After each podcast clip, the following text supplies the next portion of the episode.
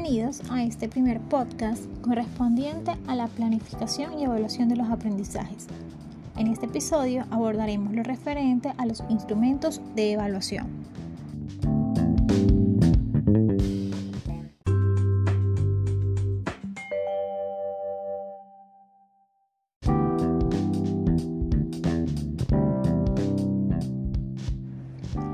En el aspecto educativo, para Morocho Matilde, en el año 2011, los instrumentos están considerados como las herramientas básicas que un docente utiliza para obtener resultados del proceso de enseñanza-aprendizaje de sus estudiantes.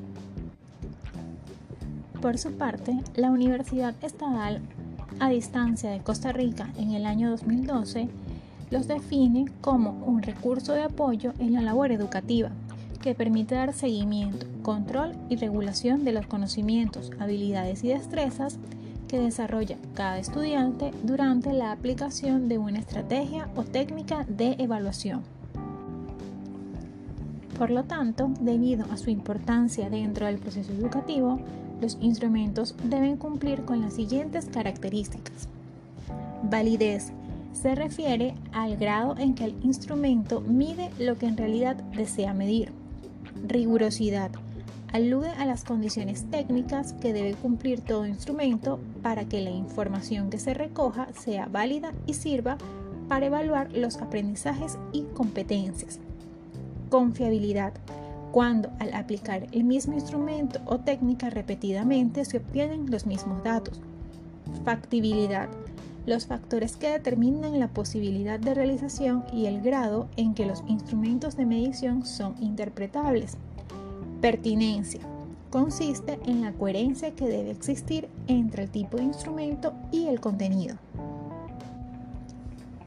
En cuanto a los tipos de instrumentos, Rubio Nahum los divide en cuestionarios, fichas de indagación, fichas gráficas, reflexiones personales, contraste de experiencias con compañeros, escalas, listas de control y cotejo, registro anecdótico, resúmenes, trabajos, cuadernos de clase, resolución de ejercicios y problemas, pruebas, entrevistas, grabaciones, observaciones externas, entre otros.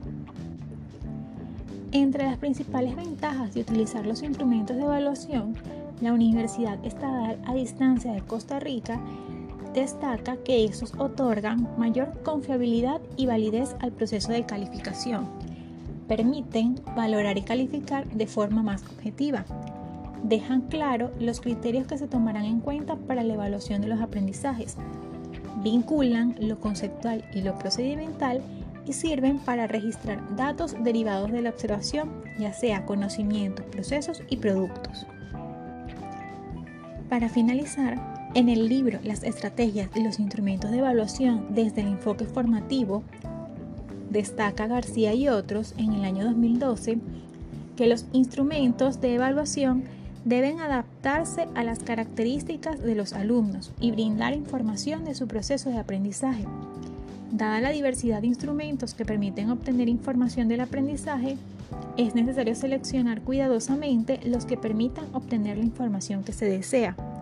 Cabe señalar que no existe un instrumento mejor que otro, debido a que su pertinencia está en función de la finalidad que se persigue, es decir, a quién evalúa y qué se quiere saber. Hasta acá nuestro primer episodio. Habló para ustedes Catherine Martínez. Hasta la próxima.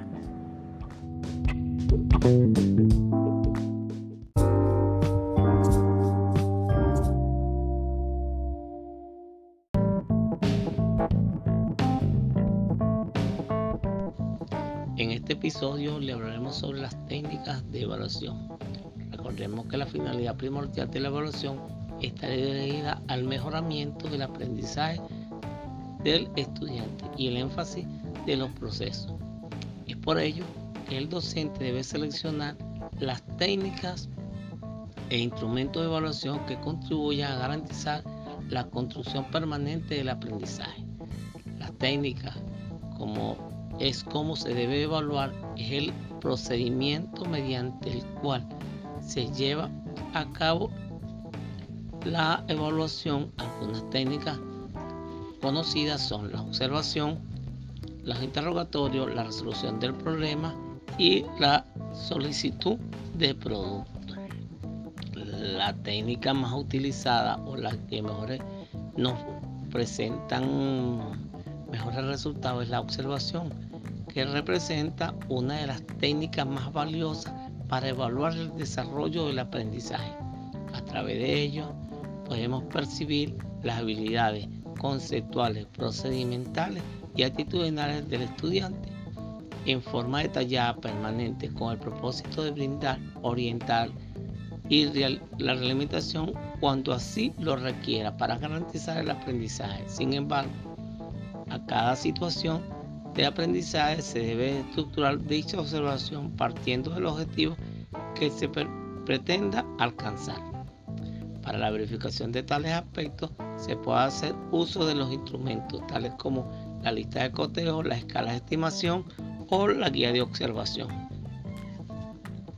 Con esta podemos tener que tenemos algunas técnicas que son las técnicas tradicionales, que, ya que es la que más utilizamos, que son los exámenes, y las nuevas eh, técnicas en los desarrollos son las técnicas de observación y las técnicas para la evaluación del desempeño. Recuerde que en estas técnicas utilizadas, por lo menos en los exámenes, tenemos que tenemos la técnica del examen que es oral, el escrito y la ejecución de práctica. a veces confundimos la técnica con el instrumento. Recuerde que el instrumento es una lista de cotejo, por lo general, que es donde realmente elaboramos o un cuestionario donde elaboramos la prueba. De esta manera es que vemos que cada vez que hacemos una técnica la confundimos con dichos instrumentos. para ustedes les habló el profesor Jesús Piña.